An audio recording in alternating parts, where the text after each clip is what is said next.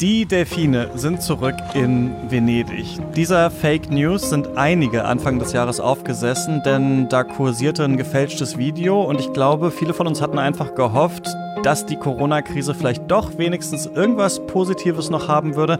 Und das denken manche noch immer, und zwar in Bezug auf das Klima. Also, wenn wir schon keine Delfine in Venedig hatten, sinkt denn durch Corona wenigstens die Konzentration von Treibhausgasen in der Luft?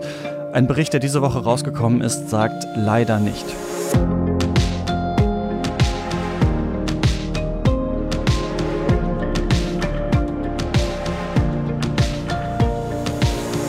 Ihr hört das Klima-Update, den Nachrichtenpodcast von Klimareporter mit allem, was ihr diese Woche über die Klimakrise wissen müsst. Ich bin Christian Eichler und spreche in dieser Woche wieder mit Susanne Schwarz. Hi. Hey Christian, in dieser Woche haben wir wieder drei wichtige Themen für euch und beim ersten besuchen wir sozusagen ein Auktionshaus. Mhm. Ihr kennt es ja, wenn zum Beispiel Kunstwerke versteigert werden oder alte Möbel oder so, dann gibt's eben keine feststehenden Preise, sondern man lässt die Leute bieten und da geht's darum, möglichst viel Geld zu verdienen natürlich. Und der Ausstieg aus der Verstromung von Steinkohle soll in Deutschland zumindest am Anfang so ähnlich funktionieren. Da gibt es in Deutschland ja noch so einige Steinkohlekraftwerke und die sollten eigentlich zwischen 2027 und 2033 stillgelegt werden. Aber man will einen Anreiz schaffen, für die Energiekonzerne einen Teil dieser Anlagen schon vorher abzustellen. Und dafür gibt es ab diesem Jahr Auktionen. Die Unternehmen, die dort ja sozusagen gewinnen, die mhm. bekommen Geld fürs Stilllegen ihrer Kraftwerke. Und da ist das Ziel natürlich genau andersrum als jetzt beim Kunstmarkt. Wer am wenigsten bietet, also wer mit der geringsten Entschädigung auskommt, der gewinnt. Genau, das ist der Plan der Bundesregierung gewesen. Die erste Auktion, die läuft gerade schon. Da soll am 1. Dezember dann die erste Entscheidung getroffen werden. Und jetzt ist ein Beschluss da, und zwar von der EU-Kommission, der schon recht sehnsüchtig erwartet wurde, denn die muss solche Entschädigungen prüfen und genehmigen. Das soll nämlich sicherstellen, dass es sich da nicht um Subventionen handelt, die den Wettbewerb unzulässig verzerren zum Beispiel. Und die EU sagt jetzt dazu, ja, im Großen und Ganzen könnt ihr das gerne so machen, aber ein bisschen was müsst ihr noch ändern. Genau. Und zwar sollen schon ab 2027 Kraftwerke ordnungsrechtlich stillgelegt werden. Die letzte Auktionsrunde ist also gestrichen. Das heißt, es gibt für die Energiekonzerne schon ein Jahr früher kein Geld. Oder anders gesagt, der Kohleausstieg wird ein bisschen billiger. Der Staat und im Endeffekt wir alle müssen weniger Geld dafür bezahlen. Ähm, ja, aber es gibt in Deutschland ja nicht nur Steinkohlekraftwerke, sondern natürlich auch noch die Braunkohle, die sogar noch klimaschädlicher ist. Mhm. Und auch da sollen die Konzerne für den Kohleausstieg Geld bekommen und nicht zu wenig. Genau, da gibt's keine Auktionen, sondern ja, richtig, richtig viel Geld vom Staat. Die Betreiber erhalten 4,35 Milliarden Euro für ihre alten Kraftwerke. Dagegen kann dann aber auch nicht mehr geklagt werden und es gibt einen ganz fixen Ausstiegsplan, der ja aber, wie wir alle wissen, bis 2038 andauern soll. Und das wurde ja beides schon sehr oft und sehr scharf kritisiert. Also einmal natürlich aus Klimasicht, warum dauert das überhaupt so lange? Und zweitens, warum so unfassbar viel Geld dafür. Ne? Und deswegen ist es eigentlich ganz spannend, ähm, was die EU dann auch dazu sagen wird, aber das dauert noch ein bisschen. Mhm. Wie diese gigantische Summe überhaupt zustande gekommen ist, also wofür genau die Konzerne da Geld bekommen sollen, ja. das ist gar nicht öffentlich bekannt. Und auch die EU-Kommission hat ja jetzt gesagt, okay, da haben wir so viele Fragen, da brauchen wir ein formelles Prüfverfahren. Und das wird sich eben noch bis ins nächste Jahr ziehen. Das heißt, ob der Kohleausstieg so wie bisher beschlossen ja richtig wasserdicht ist, das ist weiter nicht ganz klar.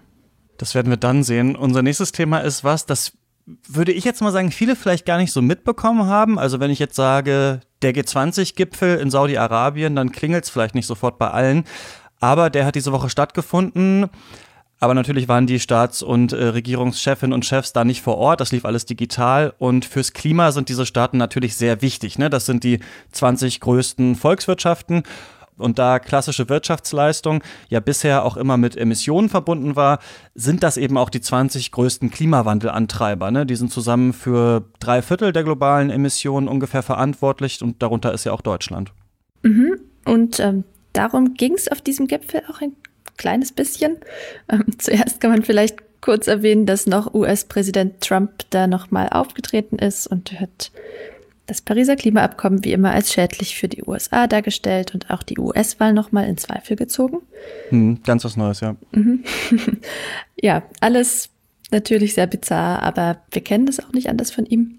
Und die restlichen Teilnehmenden haben feierlich beschlossen, dass sie bis zur Klimakonferenz in Glasgow im nächsten November neue Klimaziele für 2030 vorlegen wollen.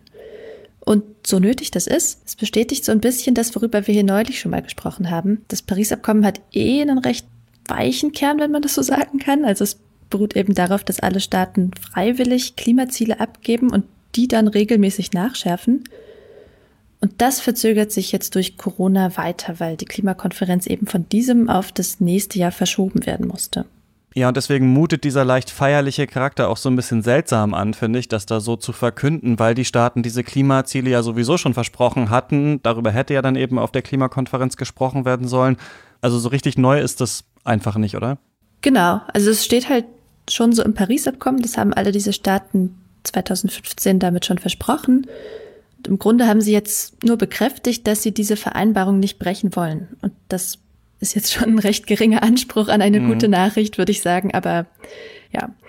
Ähm, beziehungsweise auch darüber haben wir hier schon gesprochen. Eigentlich war die Frist für diese neuen Ziele ja schon dieses Jahr im Februar, eben für die COP, für die Klimakonferenz diesen November. Ähm, die EU zumindest will diesen Dezember aber noch liefern. Das würde diesen Prozess ja schon mal so ein bisschen voranbringen oder auch eigentlich ganz deutlich voranbringen. Ein besserer Maßstab für eine Erfolgsnachricht wäre aber natürlich die reale Entwicklung der Emissionen nach unten.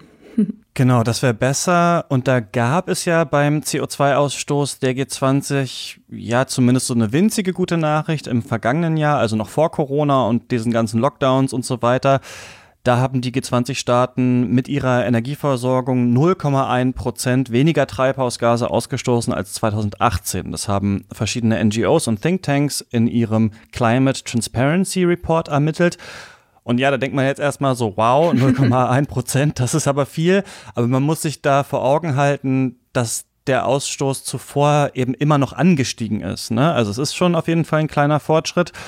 Und in unserem dritten Thema geht es da auch ein bisschen drum, denn durch Corona sinken die Emissionen ja dieses Jahr auch mal noch ein bisschen mehr. Also das haben wir ja auch vielleicht so ein bisschen auf Bildern im Internet eben gesehen. Ne? Die Natur erholt sich auch so ein bisschen. Delfine gab es jetzt in Venedig keine, aber die Luft äh, in vielen Städten ist zum Beispiel besser geworden. Also so ein bisschen was ist passiert. Mhm. Aber was wir diese Woche auch erfahren haben, beziehungsweise woran die Weltwetterorganisation mit einem Bericht erinnert hat, ähm, dass die Emissionen ein wenig sinken. Das wirkt sich auf die Konzentration von Treibhausgasen in der Atmosphäre noch nicht merklich aus. Also es gibt auf der Welt einen ganz abgeschiedenen Ort im Pazifischen Ozean, an dem sich ForscherInnen schon seit über 50 Jahren mit der Frage beschäftigen, um die sich hier alles dreht. Und zwar ist das das Mauna Loa Observatorium auf Hawaii. Und da wird gemessen, wie hoch die Konzentration von CO2 in unserer Luft ist. Und die Einheit, in der das gemessen wird, beschreibt, wie viele CO2-Moleküle in einer Million Teile Luft sind. Und das heißt deswegen Parts per Million. Die Abkürzung dafür ist ppm und auf Hawaii messen die eben schon sehr lange, wie sich dieser Wert verändert. Ähm, direkt vor der Industrialisierung, da hatten wir so ungefähr 280 ppm und früher hat man immer gesagt, über 350 ppm, da wird's kritisch, aber das ist eine Marke, die wir auch schon längst gerissen haben und sogar noch mehr. Also zum Beispiel im Mai 2013 hat Mauna Loa zum ersten Mal eine Konzentration von über 400 ppm über einen ganzen Tag gemessen und letztes Jahr ähm, war sogar schon der Jahresdurchschnitt bei ungefähr 410 ppm. Ein Bild, was da gerne genutzt wird, ist die CO2-Badewanne. Also wenn man sich das so vorstellt, da ist schon ordentlich was drin und der Hahn läuft noch und wenn man den jetzt ein bisschen zudreht, dann steigt der Spiegel langsamer, aber eben trotzdem ja immer weiter, solange eben immer noch mehr Emissionen hinzukommen, als zum Beispiel Bäume oder Moore wieder aus der Luft rausfiltern. Genau, und das heißt jetzt natürlich nicht, dass die Corona-Krise gar keinen Effekt gehabt mhm. hätte auf das Klima. Also man geht gerade zum Beispiel davon aus, dass 2020 so 4 bis 7,5 Prozent weniger Treibhausgase ausgestoßen werden als im letzten Jahr aber das interessiert leider diesen ppm-Wert nicht so besonders, weil einfach dafür der Rückgang viel zu gering ist. Und es gibt noch eine weitere Gefahr. Sagen wir jetzt mal, Corona würde im globalen Norden vielleicht bald irgendwie einigermaßen besiegt sein Dann soll natürlich auch die Wirtschaft wieder ordentlich angekurbelt werden. Also Peter Altmaier, der Wirtschaftsminister, hat ja zum Beispiel in dieser Woche von ganz, ganz vielen verkaufsoffenen Sonntagen im nächsten Jahr gesprochen. Und da kann es dann natürlich sein, dass dann sogar noch mehr CO2 ausgestoßen wird. Ne? Also um das wieder gut zu machen, um den Einbruch der Wirtschaft wieder auszugleichen. Und davor waren zum Beispiel auch die AutorInnen von diesem Climate Transparency Report, dass ja diese Fortschritte beim Klimaschutz auch ähm, locker wieder aufgefressen werden könnten. Ja, wir sehen also, dass weniger Wirtschaft nach klassischen Kennzahlen schon zu nennenswerten CO2-Einsparungen führt. Also das stützt in dem Sinne vielleicht so ein bisschen die PostwachstumsdenkerInnen, die sich unter Postwachstum jetzt natürlich keinen Corona-Lockdown mhm. vorstellen. Ähm, aber diese ganz einfache Idee, Corona rettet einfach das Klima, die stimmt leider nicht. Der Weltklimarat sagt übrigens, wenn wir mit hoher Sicherheit unter zwei Grad Erderhitzung bleiben wollen, was ja das Hauptziel des Paris-Abkommens ist, dann darf der CO2-Wert in der Atmosphäre nicht über 450 ppm steigen. Also da gibt es noch einiges zu tun, nur mit ähm, einem Lockdown zum Beispiel ist das nicht zu schaffen. Ähm, der Bericht, in dem das alles steht, ähm, ist von der UN-Wetterorganisation WMO herausgegeben worden und den haben wir euch auch in der Podcast-Beschreibung zu dieser Folge verlinkt. Da gibt es auch noch ein paar andere Links. Ähm, falls euch das interessiert, könnt ihr da mal nachschauen. Und damit sind wir auch am Ende dieser Folge. Falls ihr auch die nächste nicht verpassen wollt, in der ich dann hier wieder mit unserer Kollegin Sandra Kirchner spreche, dann solltet ihr diesen Podcast auf jeden Fall abonnieren. Das geht in wirklich jeder Podcast-App, die es so gibt. Und falls ihr die Apple Podcast-App benutzt, dann würden wir uns da über eine 5-Sterne-Bewertung freuen. Und wenn ihr Themen oder Feedback habt, dann schreibt uns gerne an klima-update at klimareporter.de. An dieser Stelle danken wir auch noch den SpenderInnen, die das Klima-Update diese Woche mit einer Spende unterstützt haben. Das waren Christina Förtsch und Josef Franz. Vielen, vielen Dank und bis dann. Mach's gut, Susanne, und wir hören uns dann wieder hier nächste Woche. Bis dann.